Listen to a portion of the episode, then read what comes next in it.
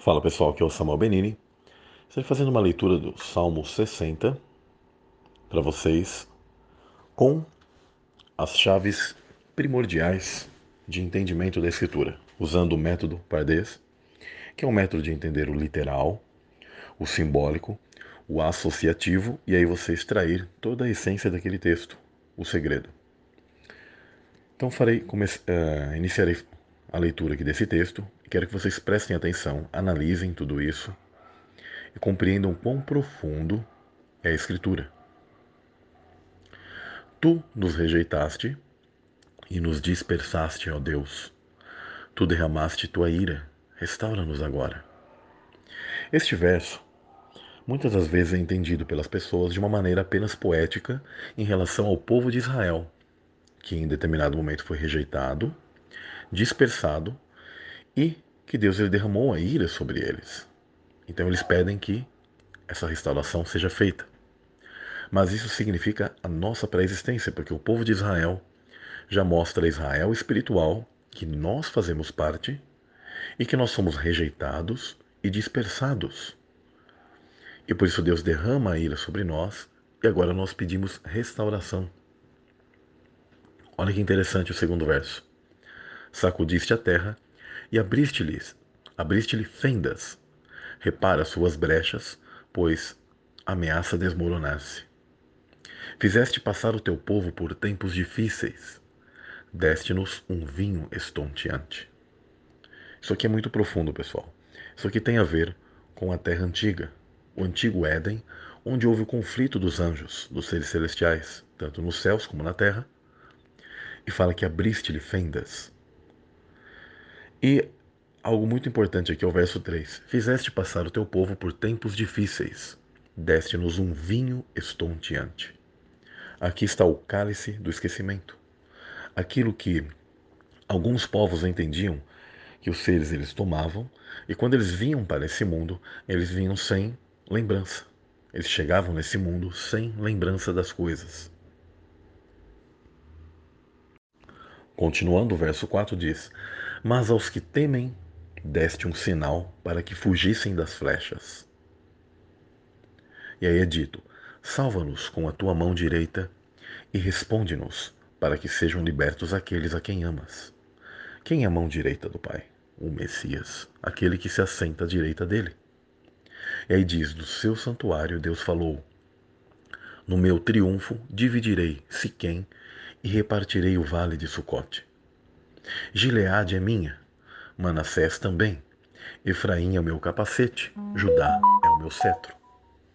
Aqui é muito interessante, pessoal, porque ele traz coisas do contexto tá, dos, dos israelitas para que eles compreendessem que eles fazem parte daquilo que o Eterno ele mostraria o triunfo dele, mas que ele faria uma divisão dessas questões.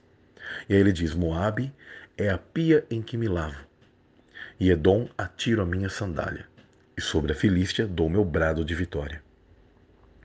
Aqui nós já vemos o seguinte: Moabe, ela já recebe um juízo, Edom, um juízo, e a Filístia, um juízo também, onde Deus ele dá o brado de vitória sobre eles.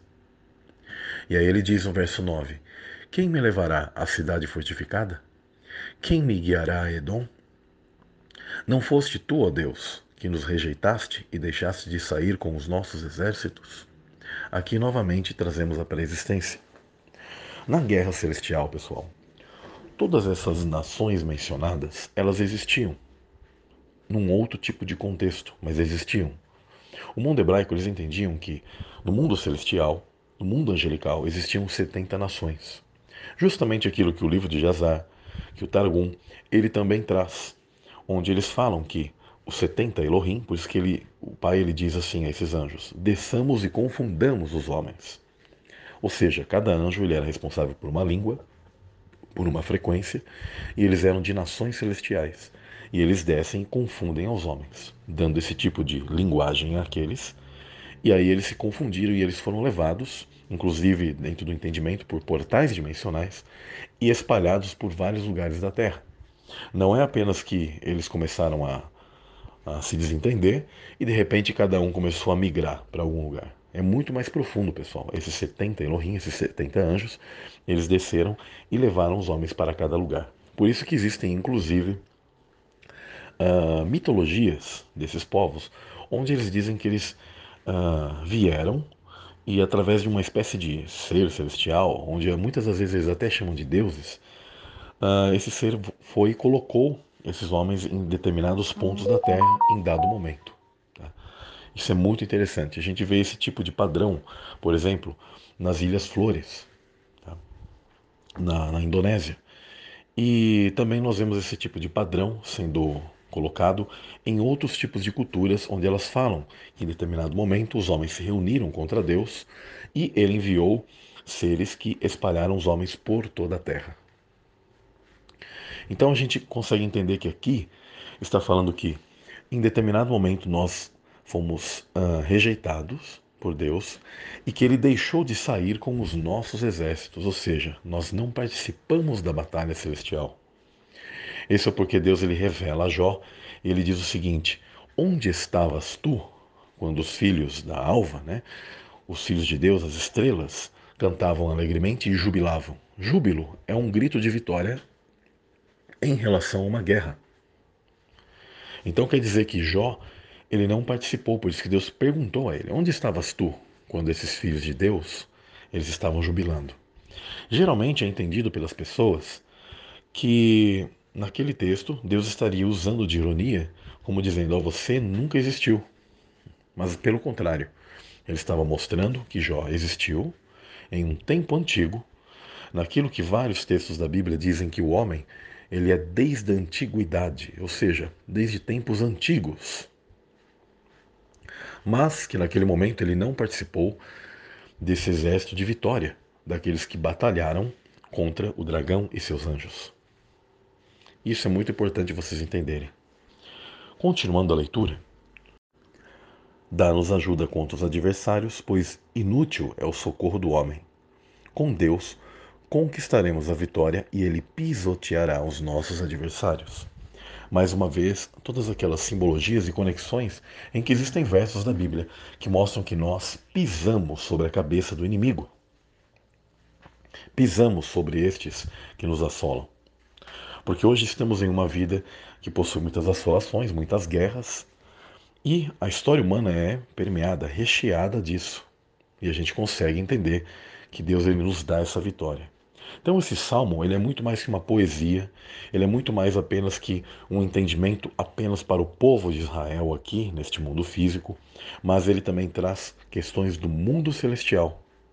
É assim que nós devemos fazer a leitura da Bíblia quando nós temos chaves importantíssimas como a pré-existência, a guerra das descendências, porque você sabe com quem que você está guerreando, até mesmo no mundo físico, porque realmente existiram essas descendências e existem até os dias de hoje, mesmo que de maneira me menos difundida, onde eles tiveram um grande apogeu no mundo antediluviano, mas sempre houve essa guerra entre a semente da serpente e os filhos de Adão, que são, na verdade, filhos de Deus que participam de carne e sangue, de um mundo antigo onde nós tomamos esse vinho estonteante e não temos mais lembrança. Isso é muito importante que as pessoas compreendam. Tá?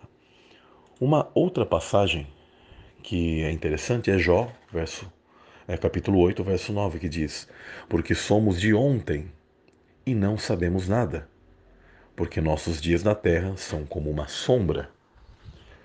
O que é uma sombra, pessoal?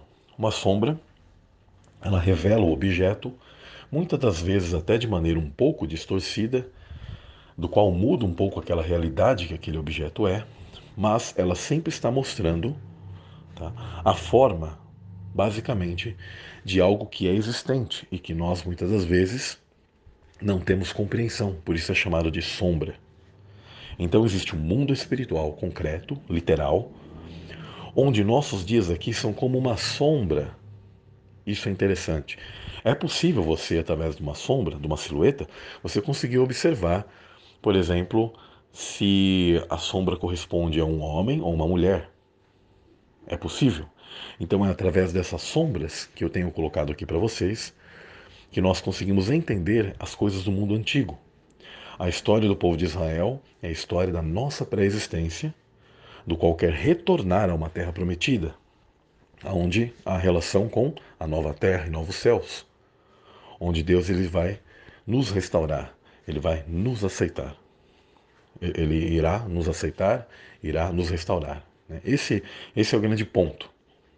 E ele está fazendo isso já, através do Messias, do sacrifício que foi pago, mediante algo que ocorreu no mundo espiritual anterior.